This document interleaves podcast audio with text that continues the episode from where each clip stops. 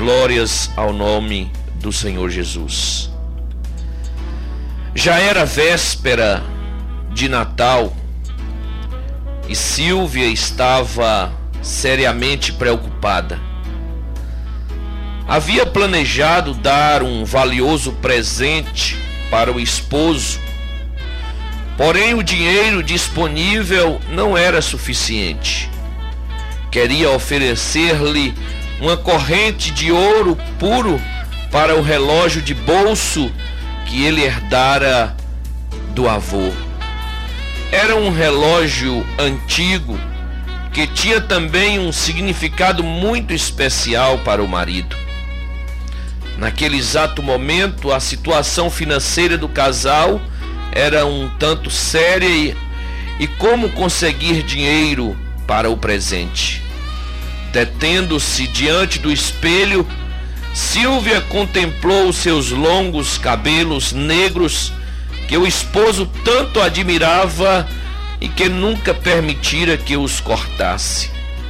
Mas naquela hora, ela se lembrou do oferecimento feito por uma cabeleireira amiga, que dizia o seguinte: O dia que você decidir cortar seus cabelos negros, Vem aqui que lhe pagarei uma importância bastante significativa e tentadora por eles. Na tarde daquele mesmo dia, Silvia regressou feliz, trazendo para casa o tão sonhado presente que oferecia ao marido. Estava então colocando o embrulho sobre um único arranjo de Natal que adornava a mesa quando o esposo então entrou correndo em sua direção, abraçaram-se com ternura. Entretanto, fixando o olhar sobre os cabelos da sua amada, ele emudeceu. Tentando animá-lo, Silvia argumentou que os seus cabelos em poucas semanas cresceriam novamente e voltariam a ser longos e que agora ele poderia usar o relógio de estimação por tantos anos guardado por falta de uma corrente, já que esse era o presente que ele oferecia. Com um sorriso perpassado de tristeza e certo desapontamento, todavia cheio de ternura, o marido retirou do bolso um pequeno estojo entregando-o à esposa. Era uma presilha de marfim, adornada com pequenas, discretas e interessantes pedrinhas para prender os longos cabelos negros que tanto admirava, mas que já não existiam mais. Ele vendera o relógio, objeto de sua predileção, para adquirir o presente que esperava alegrar a esposa naquele Natal. Os presentes, sem dúvida, não foram úteis naquele momento, nem para um, nem para o outro, mas foram de um profundo e singular significado. Representavam dois corações dominados e envolvidos pelo verdadeiro amor. O amor que se realiza dando, alegrando e servindo. Naquela memorável noite do primeiro Natal, Deus ofereceu à humanidade o maior de todos os presentes e o mais significativo entre todos os demais, Jesus Cristo, Filho unigênito. Essa dádiva de Deus ao mundo constitui-se numa expressão inigualável de amor pelo homem, cujo pecado o separou do seu Criador. Façamos hoje de Cristo Jesus o nosso único objeto de fé, amor ao próximo, dedicação e louvor aquele que nos amou primeiro. Louvado seja o nome do Senhor nosso Deus. Jesus Cristo é o presente de Deus para as nossas vidas. E o que você está esperando? Você já recebeu de Deus esse presente que Deus enviou ao mundo? Você tem que ter fé e crer na pessoa do Senhor Jesus. Nós vamos meditar na palavra do nosso Deus, depois nós vamos estar orando pela sua vida. Abra sua Bíblia, se você pode fazer, em Mateus capítulo 18, a partir do versículo 1. Mateus capítulo 18, a partir do versículo 1, a palavra do Senhor diz assim: Naquela hora, aproximaram-se de Jesus os discípulos, perguntando: Quem é porventura o maior no reino dos céus? E Jesus, chamando uma criança, colocou-a no meio deles e disse: Em verdade vos digo que se não vos converterdes e não vos tornardes como crianças, de modo algum entrarei no reino dos céus. Portanto, aquele que se humilhar como esta criança, esse é o maior no reino dos céus. E quem receber uma criança tal como esta em meu nome, a mim me recebe.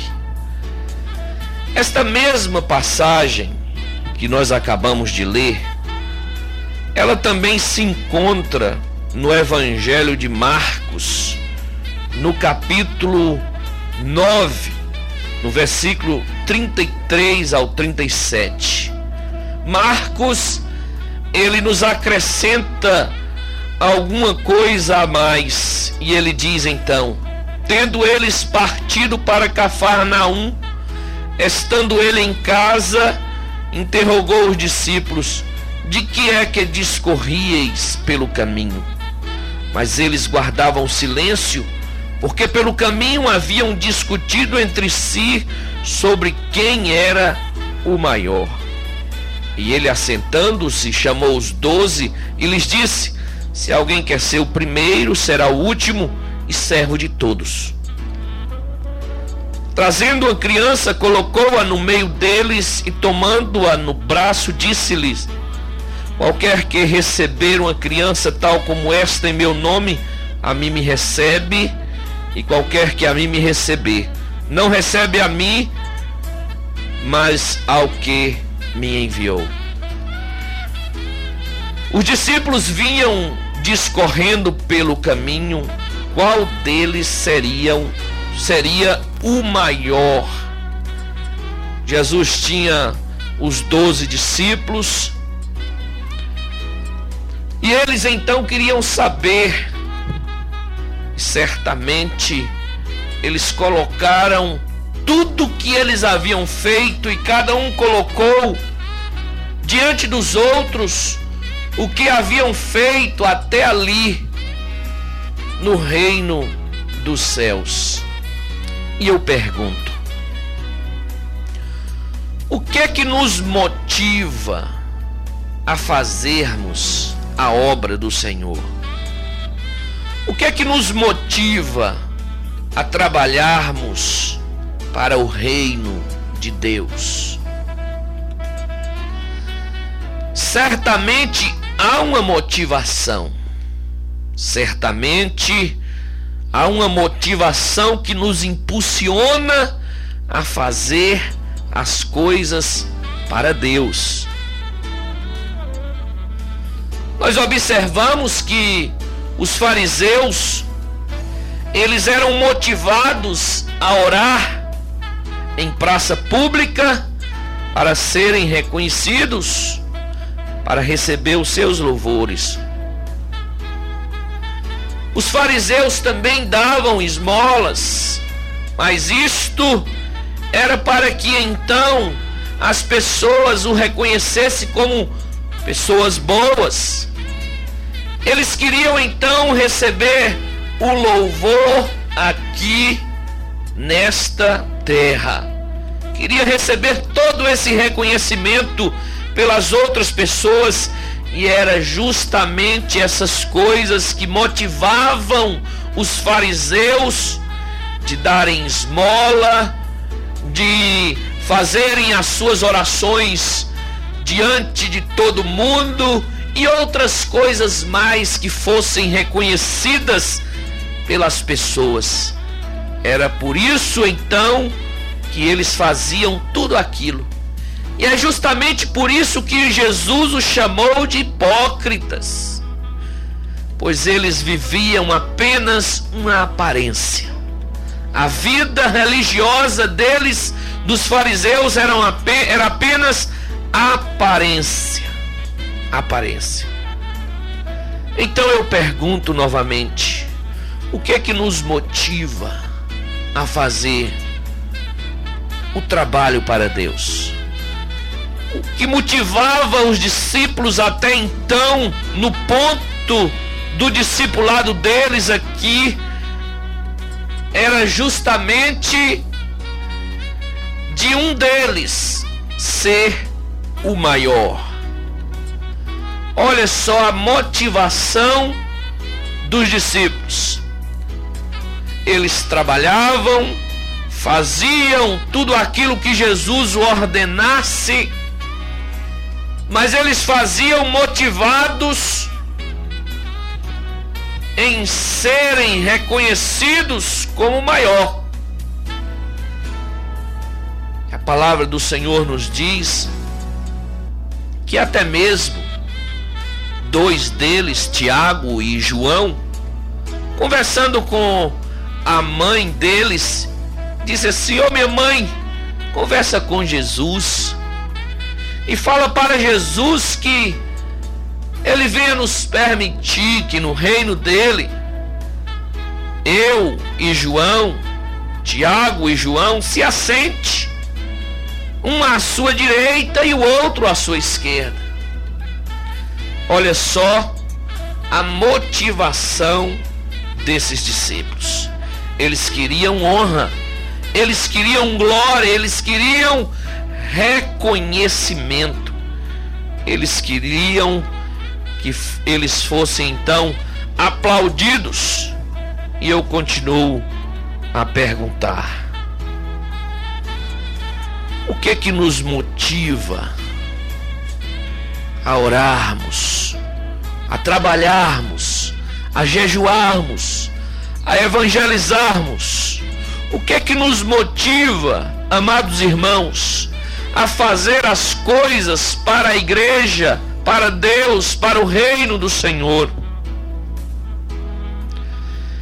Os discípulos aqui eles tinham em seus corações a megalomania, a mania de grandeza. E essa mania de grandeza ela se expressa no orgulho, na comparação e na competição. Porque se todos fossem iguais, fisicamente, materialmente, intelectualmente e até mesmo espiritualmente, de que alguém se orgulharia? Não haveria orgulho, não haveria comparação, não haveria competição, todos iguais. Orgulhar-se de quê? Os discípulos discutiram, discutiram e não chegaram a um consenso. Cada um mostrou aos outros o que havia feito, tentando mostrar-se mais superior do que o outro ou do que os outros. A palavra do Senhor é bem clara e diz assim: Naquela hora aproximaram-se de Jesus os discípulos, perguntando: Quem é porventura o maior no reino dos céus. Todos eles queriam ser o maior. Não houve exceção. Todos, cada um queria ser maior do que todos. O orgulho, amados irmãos, está enraizado em todos. É por isso que as indústrias, o comércio, vende tudo o que põe na praça. Porque as pessoas veem o seu amigo, o seu vizinho, com determinado produto, então ele compra aquele produto também. Não primeiramente por necessidade, não, mas para não ficar para trás.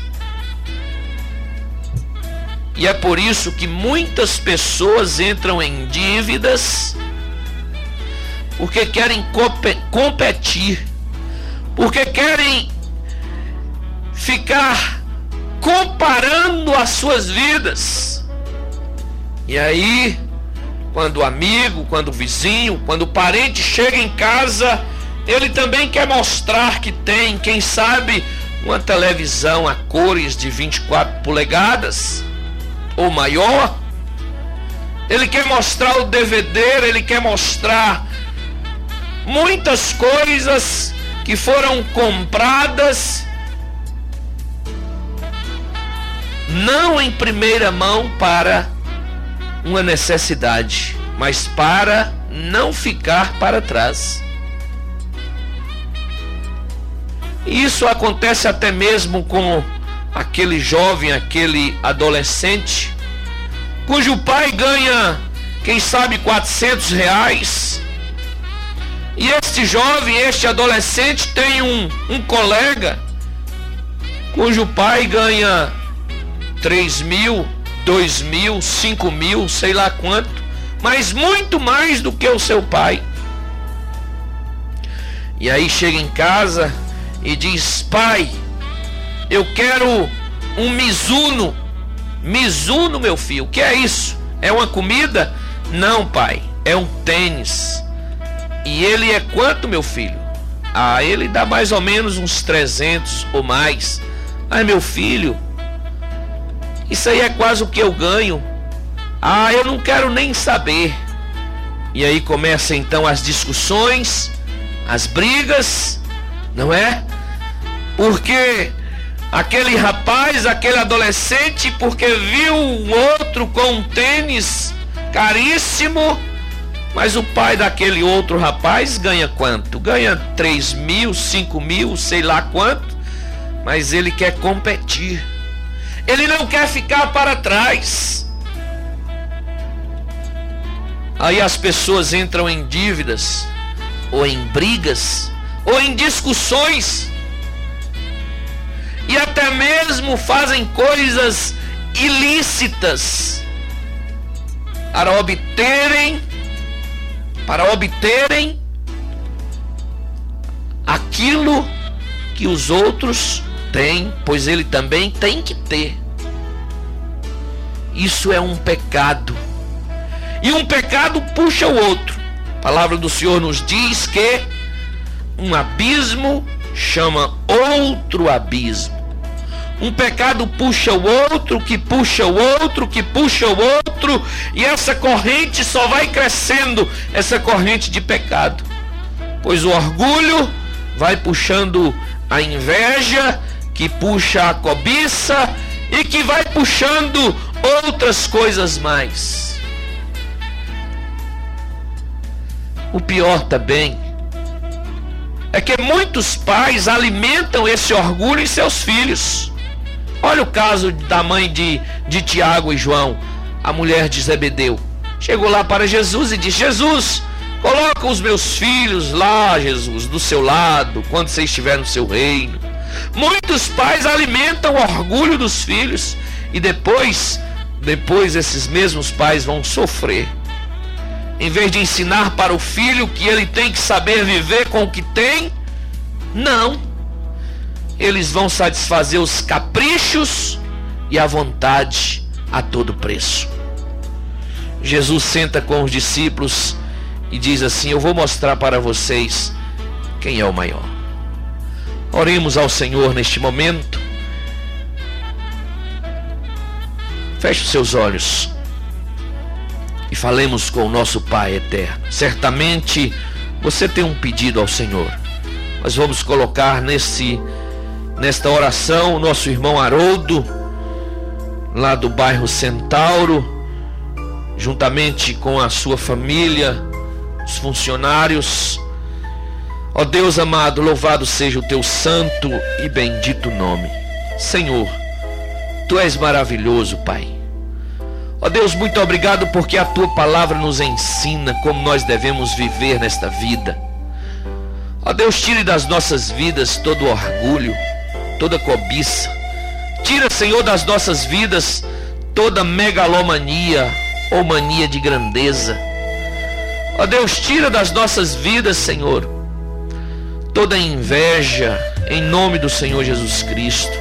Dá-nos um coração puro, dá-nos um espírito reto, com boas intenções, com motivações certas, ó Deus com motivações sinceras, com motivações verdadeiras, Pai eterno, não para concorrência, não para competição, não para comparação a Deus, mas, ó Pai querido, para nós vivermos, Senhor, e fazer as coisas para Ti, ó Deus, com todo amor, com toda paixão, com todo afeto, com todo o carinho que nós temos pelo teu reino, pela tua igreja, pelos irmãos, ó Pai, em nome do Senhor Jesus. Sustenta, Senhor, a vida de cada um, nosso irmão Haroldo, a família, os funcionários que trabalham também ali juntamente com ele. Ó Deus, guarda-os, proteja-os, sustenta-os debaixo da tua graça, do teu poder. Abençoa também, ó Deus, os demais ouvintes, Senhor. Com certeza, quantos e quantos estão, ó Deus, a nos ouvir. Sustenta-os, dando-os, ó Deus, a tua graça. Ó Deus, se houver alguma enfermidade, que o Senhor esteja curando, Pai, pelo teu poder, pois tu és o Deus que sara, tu és o Deus que cura, tu és o Deus todo-poderoso. Muito obrigado, ó Deus, por esta semana que o Senhor está nos dando pois até aqui o Senhor tem nos abençoado, até aqui o Senhor tem nos guardado e nos protegido. Deus amado, muito obrigado, Senhor, por cada ouvinte e que, ó Deus, cada um seja abençoado pela tua palavra, dia após dia. Deus amado, nós te amamos, nós te amamos, em nome do Senhor Jesus. Amém e amém. Fique na paz do Senhor e que a glória do Senhor resplandeça sobre as suas vidas. E até a próxima, se Deus nos permitir. Amém.